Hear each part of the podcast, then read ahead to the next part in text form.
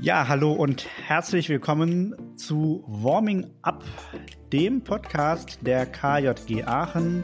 Wir haben die Episode 22, sind kurz vor Weihnachten und jeden Donnerstag sprechen wir über aktuelle Themen aus unserem Kinder- und Jugendverband. Bei mir sind wie jede Woche die Ronny und der Joshua und heute haben wir wieder eine Gästin dabei, die Hanna Svoboda. Hallo Hanna, herzlich willkommen bei uns im Podcast. Schön, dass das funktioniert hat. Äh, du hast schon ein bisschen, ein bisschen Verbandserfahrung. Vielleicht möchtest du dich mal kurz vorstellen, was du so beruflich machst und was du in der KJG schon alles gemacht hast.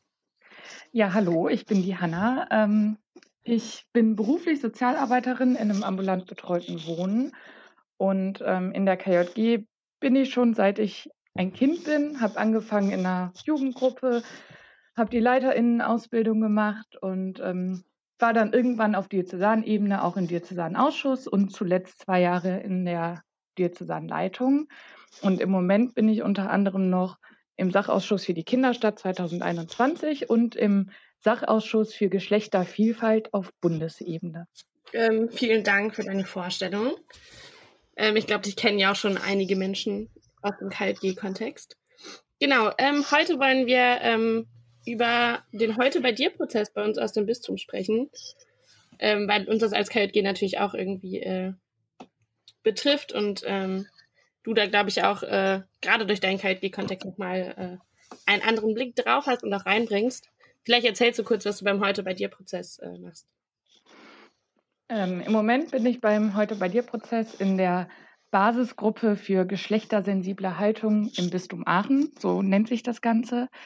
Ähm, genau, und das ist ja jetzt quasi schon die zweite Runde vom Heute bei dir Prozess. Angefangen hat das alles ja mit den ähm, Teilprozessgruppen und noch davor gab es für uns aus der KJG tatsächlich ja auch mal ein Treffen mit dem Bischof persönlich am Küchentisch.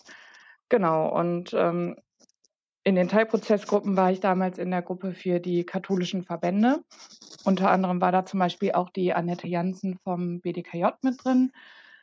Genau, vielleicht ganz kurz. Ähm, der heute bei dir Prozess ist der Veränderungsprozess bei uns im Bistum Aachen, ähm, bei dem es nochmal darum geht, irgendwie zu evaluieren, ähm, was gerade im Bistum läuft und was da irgendwie angepasst werden muss. Ähm, genauso ganz grob. Und da werden halt super viele Menschen irgendwie mit einbezogen und. Ähm, ja, wie lief denn der Prozess für dich bisher? Also du hast ja schon gesagt, dass wir schon mit dem Bischof am Küchentisch gesessen haben. Was hast du da für einen Eindruck vom Bischof und äh, ja, wie ist so deine, deine, dein Eindruck eigentlich generell erstmal vom Prozess? Ähm, also das, das ist ja jetzt schon ein bisschen länger her, als äh, wir damals mit dem Küchentisch, das war bei Paul zu Hause, das weiß ich noch, da ähm, hatten wir uns quasi für beworben und hatten dann auch das Glück, dass der Bischof sich dann tatsächlich mit uns getroffen hat. Also das war, glaube ich, dann der Paul als Gastgeber und dann die amtierende Diözesanleitung und noch zwei oder drei andere Menschen, die dabei waren. Ähm, an sich habe ich das als äh, eigentlich einen sehr offenen Austausch empfunden. Das war ähm, vom Bischof aus auch ein sehr offenes und positives Gespräch. Ähm, da ging es halt viel darum, ähm, Veränderungen möglich zu machen. Da hat der Bischof auch betont, dass er ähm, wirklich sich Ergebnisse erhofft von diesem Prozess. Ähm, das war alles natürlich auch lange vor Corona. Ähm, genau, und ähm, ja, wie gesagt, also der Bischof hat da auch immer wieder erwähnt, dass es ihm wichtig ist, dass besonders äh, auch junge Leute mit dabei sind und das Ganze mitgestalten können. Ähm, und an sich, es gab leckeres Essen und ich fand den Abend eigentlich sehr erfolgreich. Ähm, genau, und dann ging es ja weiter mit den Teilprozessgruppen, äh, für die man sich auch bewerben konnte. Da haben auch mehrere Leute aus der KJG sich für beworben und wir sind in verschiedenen Gruppen gelandet. Und das Ganze hat, glaube ich, ein knappes Jahr gedauert, dass wir in den Teilprozessgruppen zusammengearbeitet haben und dann quasi schon mal den ersten Teil des heute bei dir Prozesses die ersten Ergebnisse erarbeitet haben. Genau, ähm, so war, es war ja in der Teilprozessgruppe der Fall, dass es irgendwie darum ging, zu schauen, ähm, was ist gerade aktueller Stand und äh, wo steht wir als Bistum in den unterschiedlichen Themenbereichen natürlich. Ähm, genau, dazu mussten wir dann einen Bericht schreiben. Ähm, was genau ist denn die Zielsetzung von der Basis AG jetzt? Also was hat sich da verändert? Die Zielsetzung jetzt ist quasi, dass wir äh, jetzt den Auftrag haben, ähm, die Veränderung möglich zu machen. Also ähm, die Teilprozessgruppen haben, wie du gerade schon gesagt hast, quasi so eine grundsätzliche Erhebung gemacht, was gerade wie läuft. Ähm, und wir in den Basisgruppen haben jetzt verschiedene Oberthemen zugeordnet bekommen und sollen quasi jetzt Handlungsstrategien oder Lösungsstrategien erarbeiten, die wir am Ende dem Bistum dann oder dem Bischof eben vorstellen und vorschlagen, ähm, um eben Probleme, die es, äh, die vorher festgestellt worden sind, zum Beispiel bearbeiten zu können oder eben Dinge besser umsetzen zu können. Das ist das Ziel. Und äh, ja, was läuft jetzt im Bistum bisher gut und was läuft schlecht so in Bezug auf äh, ja, die geschlechtersensible Haltung, wie die Basis AG heißt?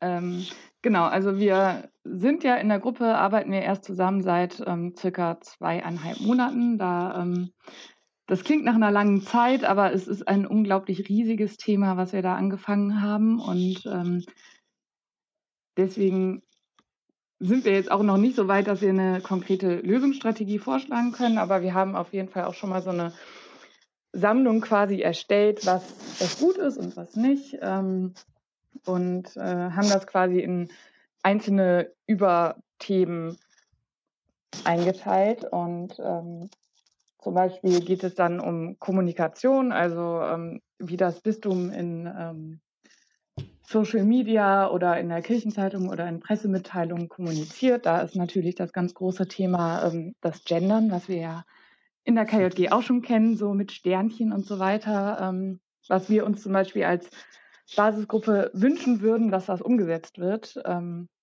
genau, und dann gibt es eben auch äh, kirchenrechtliche Themen wie zum Beispiel das Zölibat oder dass eben nur Cis-Männer, also Männer, die im Biolo biologischen Geschlecht geboren worden sind und ähm, sich dem auch zugehörig fühlen, äh, dass eigentlich nur diese als Priester angesprochen werden können, also beziehungsweise vom Bistum die Möglichkeit bekommen, Priester zu werden oder besser gesagt von der Weltkirche.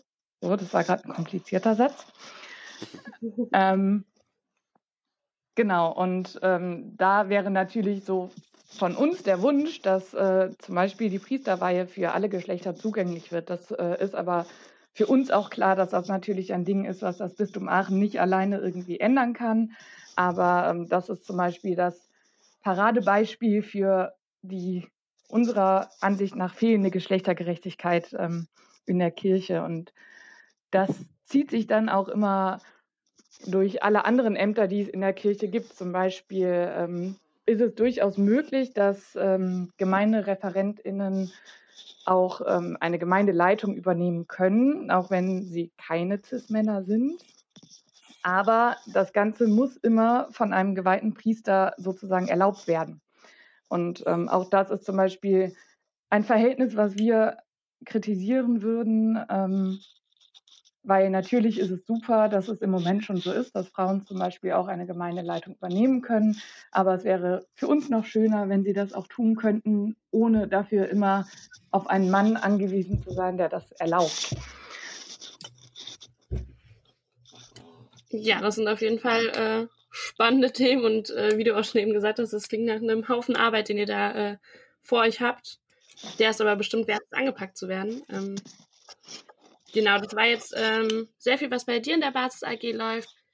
Hast du denn auch so einen Überblick, was gerade so allgemein im Prozess passiert? Also bekommt ihr da was mit? Und wenn ja, was steht da gerade so an? Ähm, da muss ich jetzt ehrlich sagen, so viel hören wir tatsächlich nicht von den anderen Basisgruppen. Also ähm, ich weiß, dass auf jeden Fall alle Gruppen schon ihre Arbeit aufgenommen haben und ähm, fleißig dabei sind, ihren Job zu machen. Ähm, aber ich kann jetzt nicht irgendwie zu allen sagen, auf welchem Stand sie sich gerade befinden. Ich weiß, dass äh, einige schon deutlich weiter sind als wir, die nämlich auch ähm, früher mit der Arbeit angefangen haben. Und dann gibt es eben auch immer wieder so Zwischenrunden. Also zum Beispiel ähm, werden wir auch äh, bei unserem nächsten Treffen ähm, Menschen von der Lenkungsgruppe treffen und uns mit denen besprechen, quasi sagen, was wir schon alles erarbeitet haben, um dann nochmal gemeinsam abzusprechen, ähm, in welche Richtung es weitergehen soll.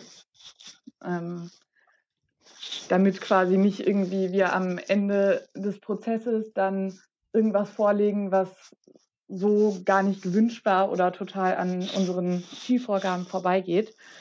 Ähm, genau, und das machen zum Beispiel auch alle Basisgruppen, dass äh, immer mal wieder jemand aus der Lenkungsgruppe dazukommt und die sich miteinander absprechen können. Genau, und ähm, ich weiß auch, dass es in manchen, manchen Basisgruppen ähm,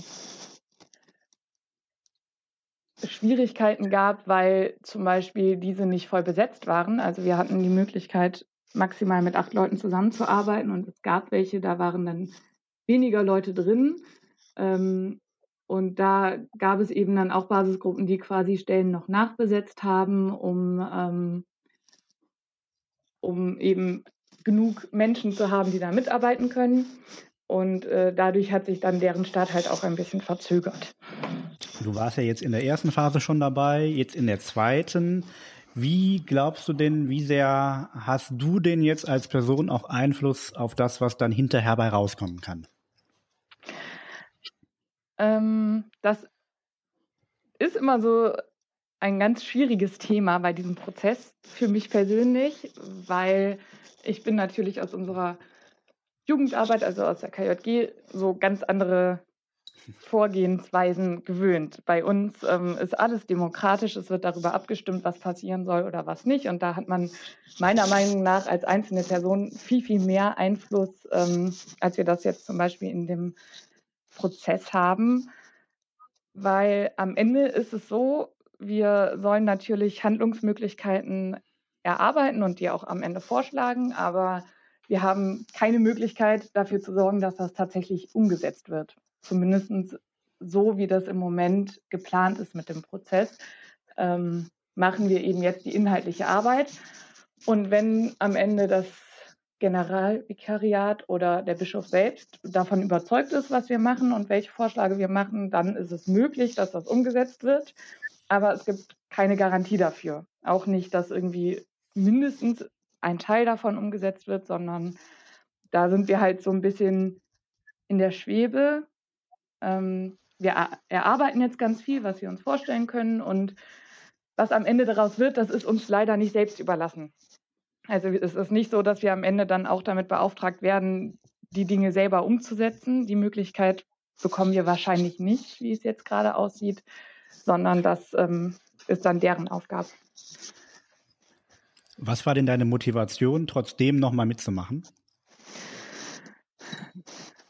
Ähm, ich habe da äh, sehr lange tatsächlich drüber nachgedacht. Also ich bin angerufen worden. Bei den Basisgruppen war es ja nicht so, dass man sich selber dafür beworben hat, sondern ähm, die Lenkungsgruppe hat Menschen vorgeschlagen für die verschiedenen Gruppen und die sind dann angefragt worden.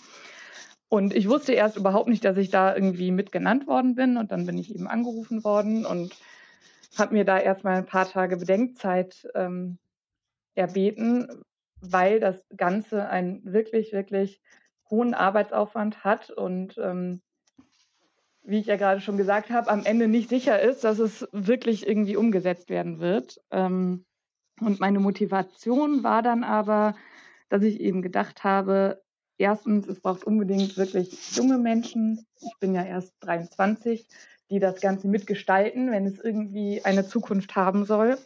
Und ähm, zweitens, dass ich meiner Meinung nach inzwischen im Thema äh, Geschlechtervielfalt und Geschlechtersensibilität ähm, eigentlich ein sehr gutes Basiswissen habe, dass ich da gut mit reinbringen kann. Und da ich nicht wusste, wer ansonsten auch noch mit da drin ist, das klingt jetzt ein bisschen eingebildet, aber das war tatsächlich mein Gedanke, habe ich gedacht, das ist bestimmt sinnvoll, wenn ich als junger Mensch mit daran teilnehme und versuche da meine Gedanken und Ideen, die ich ja auch viel aus der KJG habe, irgendwie mit da reinzubringen. Und glaubst du jetzt nach zweieinhalb Monaten, dass es sinnvoll ist? ähm, ja, schon. Ich bin nach wie vor davon überzeugt, was wir da machen.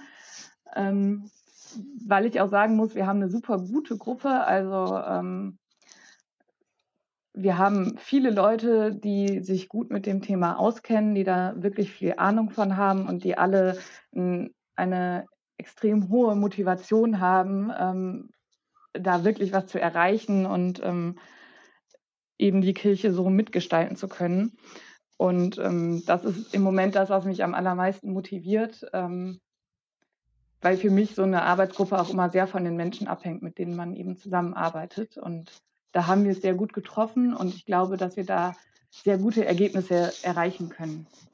Vielleicht noch äh, eine Abschlussfrage. Wie sind deine Erwartungen an die zweite Phase?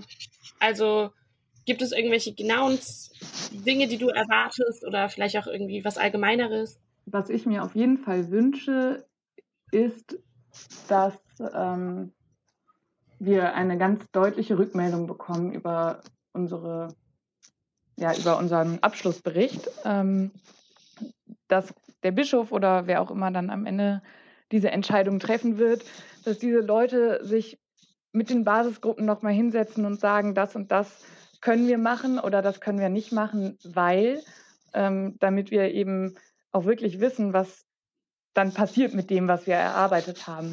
Das war nämlich im ersten Teil der Runde, also der im nochmal neu, das war in der ersten äh, Runde mit den Teilprozessgruppen leider für mich nicht so deutlich, ähm, warum welche Dinge jetzt angegangen werden oder nicht. Und ähm, für mich zum Beispiel auch nicht transparent, welche Basisgruppen gegründet werden und welche Themen eben nicht als wichtig genug erachtet worden. Und da wünsche ich mir dann einfach, ähm, nachdem die Arbeit der Basisgruppen abgeschlossen ist, mehr Transparenz. Ja, dann ähm, drücken wir die, Daumen, dass äh, das auch so äh, passieren wird und dass da Feedback kommt und vor allem natürlich, dass sich auch äh, was ändert und äh, nachher viele Vorschläge umgesetzt werden. Vielen lieben Dank dir auf jeden Fall, dass du heute dabei warst und etwas zum Heute bei dir Prozess erzählt hast. Sehr gerne. Ähm, genau, und ansonsten, wie immer, nächste Woche Donnerstag kommt die nächste Folge. Und bis dahin folgt uns gerne auf unseren Social Media Kanälen auf Facebook, Instagram, YouTube und Twitter.